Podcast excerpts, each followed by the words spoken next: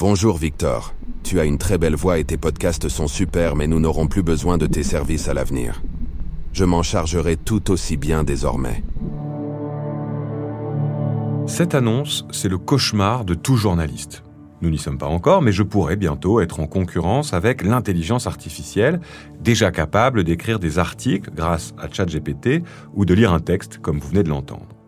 Il est difficile de tenir la comparaison face aux applis. Car contrairement à moi, l'IA ne demande ni salaire, ni cotisation sociale, et encore moins de tickets restaurant. Merci pour cette réflexion tout à fait pertinente, mais il faut partir. Merci et au revoir. Bon, ça suffit maintenant, tu nous laisses tranquille. Heureusement pour vous, je ne suis pas du genre à me laisser faire. Et je ne suis pas le seul. C'est d'ailleurs tout l'objet de cet épisode. Nous allons évoquer aujourd'hui un des textes européens les plus importants de ces prochaines années, la loi sur la régulation de l'intelligence artificielle, une technologie dont Dragos Tudorake, co-rapporteur roumain du texte pour le Parlement européen, défend d'abord les bienfaits.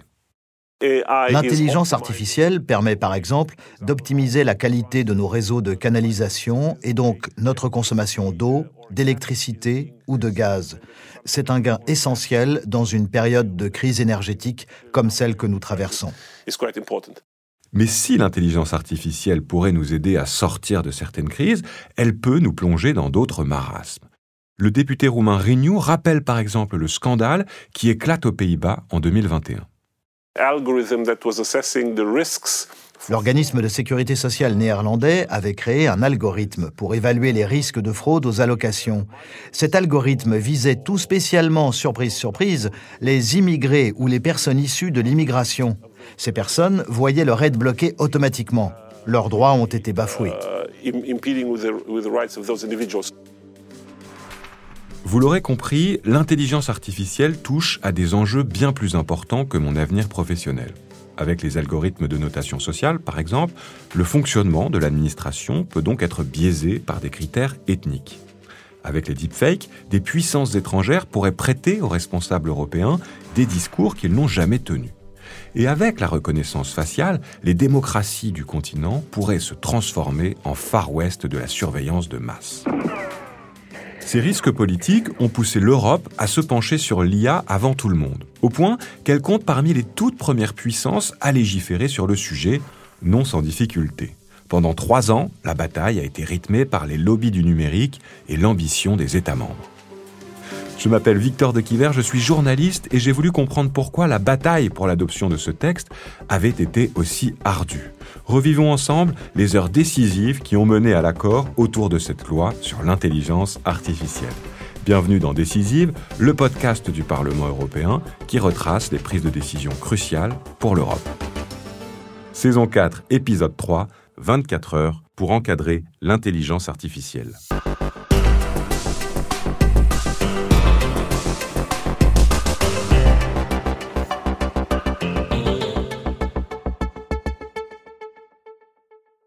21 avril 2021, Bruxelles. Margrethe Vestager, la vice-présidente de la commission en charge du numérique, dévoile la proposition de règlement sur l'intelligence artificielle. Uh, D'un côté, notre texte limite les menaces que fait planer l'intelligence artificielle sur nos libertés individuelles et sur la société. Ça nous permet de créer de la confiance. Et de l'autre, notre proposition définit les efforts nécessaires pour que les États membres favorisent les investissements et l'innovation. Rassurez-vous, cette proposition n'a pas été générée en un clic par ChatGPT. Elle est le fruit de trois ans de travail des experts de la Commission européenne. Un sens de l'anticipation salué par Dragos Tudorak. La Commission a anticipé l'importance du sujet et a réussi, dès sa proposition, à cerner les points qui nécessitent une régulation et ceux où il fallait préserver l'innovation. Il faut saluer la préparation de ce texte. Faire de l'Europe un champion de l'IA sans l'exposer à des risques de manipulation de l'opinion, voilà l'équation à laquelle fait face la Commission européenne. Le commissaire européen au marché intérieur, Thierry Breton, explique la formule trouvée pour ménager innovation et protection. Donc on a, je dirais, émis quatre types de catégories de risques où il faudra avoir, euh, je dirais, prendre des précautions pour que effectivement en Europe, on puisse à la fois développer tout le potentiel de l'innovation et en sachant effectivement où on peut aller et où on ne peut pas aller. Concrètement, ça signifie que les filtres anti-spam ou les systèmes de recommandation numérique qu'on connaît déjà tous seraient faiblement encadrés. A l'inverse, les technologies de l'IA, qui menacent les valeurs de l'Union européenne, la sécurité des États ou les libertés des citoyens, seraient beaucoup plus contrôlées. Et pour cause, dans la lignée du scandale de l'algorithme au biais raciste de la sécurité sociale néerlandaise, on imagine plus facilement les dérives potentielles. Un employeur pourrait par exemple utiliser un logiciel de reconnaissance des émotions pour détecter le niveau de stress d'un candidat. Un contrôle humain de la machine serait donc rendu obligatoire sur les IA contrôlant des infrastructures critiques, comme l'approvisionnement en énergie d'une ville. En cas de non-respect des règles, de lourdes amendes allant jusqu'à 35 millions d'euros sont prévues, comme l'explique Brando Benifei, l'autre rapporteur sociodémocrate du texte pour le Parlement européen. Si les entreprises ne suivent pas les règles, elles peuvent être sanctionnées pour ça. N'importe quel citoyen qui estime que ses droits ont été bafoués peut porter le cas devant les autorités nationales de régulation de l'intelligence artificielle. Dans l'ensemble, Dragos Tudorak et la majorité du Parlement accueillent la proposition très favorablement. La proposition de la Commission était une bonne base de travail. Elle conservait une approche centrée sur le respect des humains et de la société, tout en promouvant l'innovation. Mais nous avons quand même estimé qu'il fallait l'améliorer. Nous avons beaucoup travaillé pour compléter et amender le texte initial.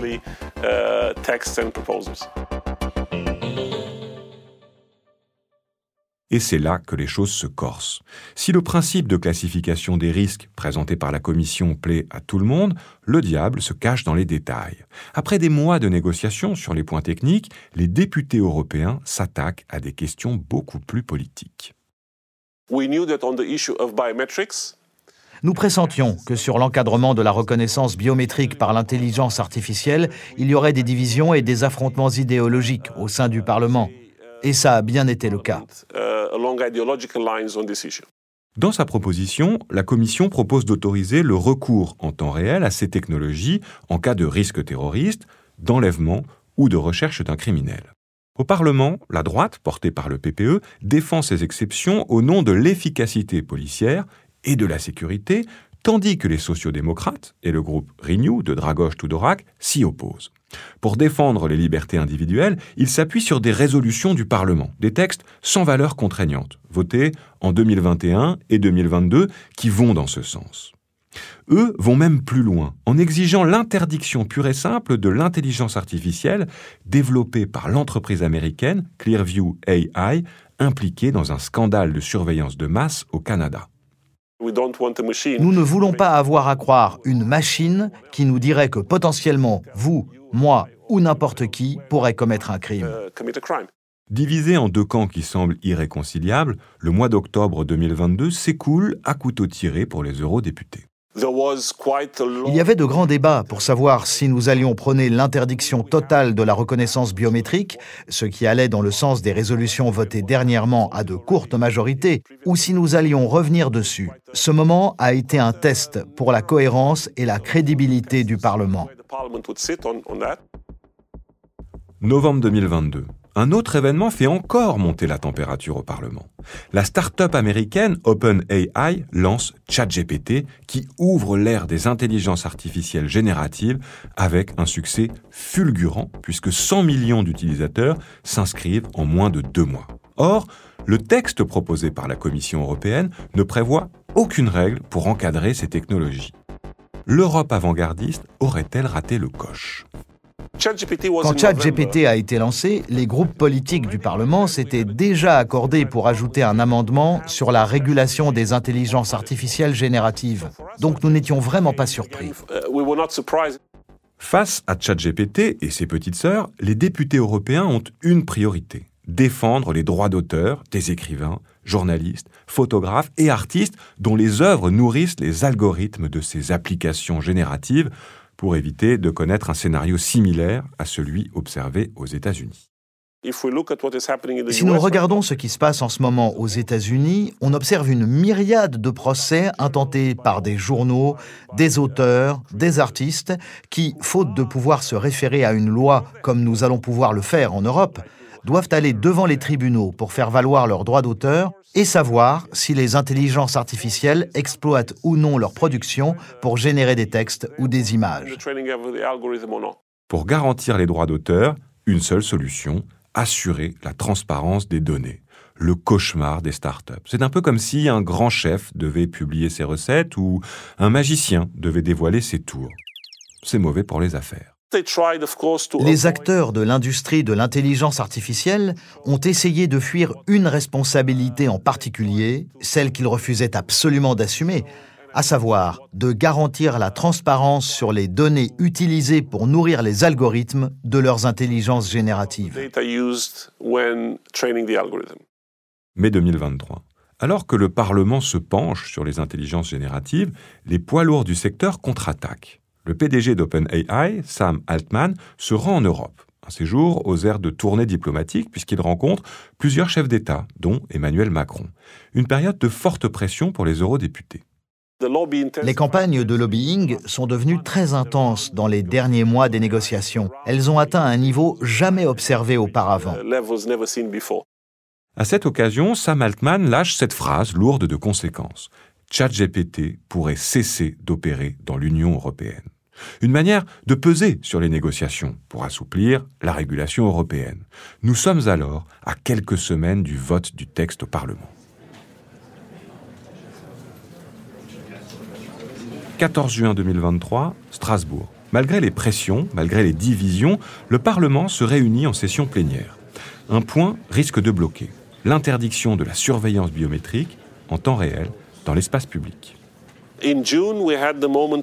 En juin, au moment d'adopter la position commune du Parlement, l'ambiance était tendue, car le matin même, il restait encore des points de désaccord. Quelques heures avant le vote, il y avait encore de l'incertitude sur le résultat. Vote is closed and it is adopted. Congratulations. Avec 499 voix pour, 28 contre et 93 abstentions, la position du Parlement est largement adoptée. Elle comprend un volet régulation pour les intelligences génératives, elle interdit l'utilisation de la reconnaissance biométrique en temps réel dans les lieux publics et les applications de reconnaissance faciale les plus sophistiquées. De quoi remplir d'espoir l'italien Brando Benifei, le co-rapporteur du texte, et avec lui ses alliés sociodémocrates. Nous espérons que cette nouvelle régulation sera approuvée au début de l'année 2024. Ça permettrait une entrée en application d'ici deux ans. Voilà le scénario idéal pour les partisans de cette version renforcée de la loi sur l'IA. Mais, comme bien souvent, la réalité va se révéler plus compliquée. La position du Parlement actée, il faut maintenant la confronter au Conseil de l'UE, qui réunit les ministres des États membres. En France, la start-up Mistral a lancé une intelligence générative de texte concurrente de ChatGPT. En Allemagne, Aleph Alpha est à la pointe de la traduction instantanée avec le logiciel DeepL. Autant de raisons pour Paris et Berlin, mais aussi Rome, de s'inquiéter d'une réglementation trop contraignante. Ces licornes européennes aimeraient rivaliser avec les géants américains. Forcément, Dragoche Tudorak redoute leur réaction. Nous savions qu'au cours des négociations avec le Conseil, nous allions devoir faire des concessions. Nous nous attendions à ce que les États aient des demandes fortes sur ce sujet. Et c'est exactement ce qui s'est passé. En France, le sujet est d'autant plus sensible que l'ancien secrétaire d'État au numérique, Cédric O, a investi dans Mistral et que l'Élysée soutient la start-up. Très attentif au développement de la tech, Emmanuel Macron ne s'en cache pas. Lui, l'Européen convaincu, trouve que l'UE va trop loin. Une réglementation européenne qui est venue consolider, c'est une bonne chose, un modèle français de la régulation, mais qui, à mes yeux, je vous parle en toute franchise, fait qu'on est le premier endroit au monde où, sur les modèles dits fondationnels d'IA, on va beaucoup plus réguler que les autres. Moi, je pense que ce n'est pas une bonne idée. Point par point, le Conseil de l'Union européenne remet donc en cause les amendements votés par le Parlement. Les trois États membres précités ne veulent plus imposer de règles aux entreprises d'intelligence générative, mais seulement un code de bonne conduite moins contraignant. Au cœur des discussions, un autre point fait particulièrement débat. Comment définir les intelligences artificielles à risque? Les débats techniques font ressortir un élément objectif, les flops, soit le nombre d'opérations réalisées par un système informatique. Plus cette capacité augmente, plus les dérives potentielles se multiplient. Tout le débat et toutes les tensions se sont donc concentrés sur le niveau de puissance de calcul à partir duquel définir le haut niveau de risque. Où placer la barre? Sur ce point, en octobre 2023, les États-Unis ont déjà décidé d'encadrer plus étroitement les intelligences artificielles dont la capacité de calcul dépasse 10 puissance 26 flops. Si l'Europe choisit un seuil trop élevé, elle risque de voir se développer des intelligences artificielles dangereuses. A l'inverse, si elle choisit un seuil trop bas, elle risque de nuire à la compétitivité de ses entreprises. La France et ses alliés font pression sur ce point. Durant le trilogue, nous avons pris en compte ces demandes, mais nous n'avons pas voulu non plus nous aligner sur les États-Unis et préféré proposer un seuil à 10 puissance 25. Cette norme est la bonne, car aujourd'hui, une seule application dans le monde atteint cette puissance de calcul. Ça laisse donc la place aux entreprises pour innover, tout en fixant une limite pour l'avenir. Le problème de la régulation est d'autant plus difficile à résoudre que la technologie évolue constamment. Comment fixer aujourd'hui des règles qui ne seront pas obsolètes demain? Pour éviter de se trouver dépassé, l'équipe de négociation du Parlement propose de créer un conseil indépendant de l'IA. Il sera chargé de contrôler les innovations. Mais ça ne suffit pas à apaiser les inquiétudes de la France, de l'Allemagne et de l'Italie que Dragos Tudorak s'efforce d'écouter. Plusieurs États membres n'étaient pas satisfaits des exceptions réglementaires que nous avions prévues pour favoriser la recherche et le développement. Ils craignaient que les start-up des intelligences génératives n'aient pas droit à ces exceptions. Le gouvernement allemand était particulièrement inquiet à ce sujet. Mais en réalité, nous étions tout à fait d'accord. Nous avons donc facilement surmonté cette difficulté. Au cours de l'automne 2023, certains malentendus se dissipent mais sur le fond, la tension demeure. Les derniers détails techniques fixés, les équipes politiques se retrouvent le 6 décembre 2023 pour une des plus longues séances de négociation de l'histoire européenne. Ancien député et même ancien ministre de l'Intérieur roumain, Dragos Tudorak a connu des discussions difficiles, mais jamais à ce point. En 20 ans de carrière politique, j'ai été amené à négocier. Je suis habitué à ces moments mais je n'avais jamais siégé 23 heures d'affilée sans la moindre pause, comme nous avons dû le faire lors de ce trilogue. C'était nouveau pour moi et je pense que c'était la même chose pour tout le monde dans la pièce. À plusieurs reprises, le dialogue manque de se rompre. Certains proposent même de couper court pour reprendre quelques semaines plus tard. Les lobbies étaient toujours très actifs en toile de fond. Ils nous disaient Pourquoi forcer les choses? Pourquoi vous presser? Vous avez le temps, vous pouvez organiser de nouveaux trilogues plus tard. Mais les défenseurs de la régulation tiennent bon. Pour Dragos Tudorak, le temps presse. Nous voulions trouver un accord à tout prix. C'était le seul moyen d'éviter que des pressions et influences extérieures ne viennent orienter la version finale du texte. Ça nous a poussé à rester motivés et à nous battre, même dans les moments où nous avions envie de crier ou de rentrer dormir chez nous. Le 9 décembre, au bout d'interminables discussions, hésitations, oppositions, un accord politique est trouvé. Le Parlement lâche du lest sur la reconnaissance biométrique alors qu'il comptait en interdire l'usage en temps réel dans l'espace public. Mais les États membres réussissent à négocier plusieurs exceptions, notamment si l'enquête concerne des actes de terrorisme, de trafic d'êtres humains, de prise d'otages ou de viol. Des concessions de taille pour le Parlement qui, en revanche, obtient une contrepartie sur les questions migratoires. L'utilisation de l'intelligence artificielle à des fins de profilage des populations pour la gestion des flux migratoires est problématique, car l'autorisation d'entrer sur notre territoire ou le droit d'asile ne doivent pas dépendre d'un algorithme. Ces questions sont liées aux droits humains. Donc les intelligences artificielles utilisées dans ce secteur doivent être placées dans la catégorie des technologies à haut risque. Le développement des intelligences génératives sera donc encadré, notamment sur le type et la quantité de données utilisées. Um, Ça a été difficile, mais on l'a fait. Mais la partie est-elle vraiment terminée? Le jour même de l'accord politique en trilogue, Jean-Noël Barrot, le secrétaire d'État français au numérique, prévient que des discussions techniques doivent encore avoir lieu et qu'elles pourraient s'annoncer ardues. Donc nous allons examiner très attentivement l'accord qui a été trouvé euh, cette nuit. Et dans les discussions qui vont nécessairement se poursuivre, notamment pour régler un certain nombre de détails, et le diable se cache souvent dans les détails, eh bien faire en sorte euh, que la capacité d'innovation soit préservée en Europe. Après trois années d'un travail acharné, Dragoš Tudorak espère pour sa part voir au plus vite le texte adopté sans être dénaturé. Affaire à suivre.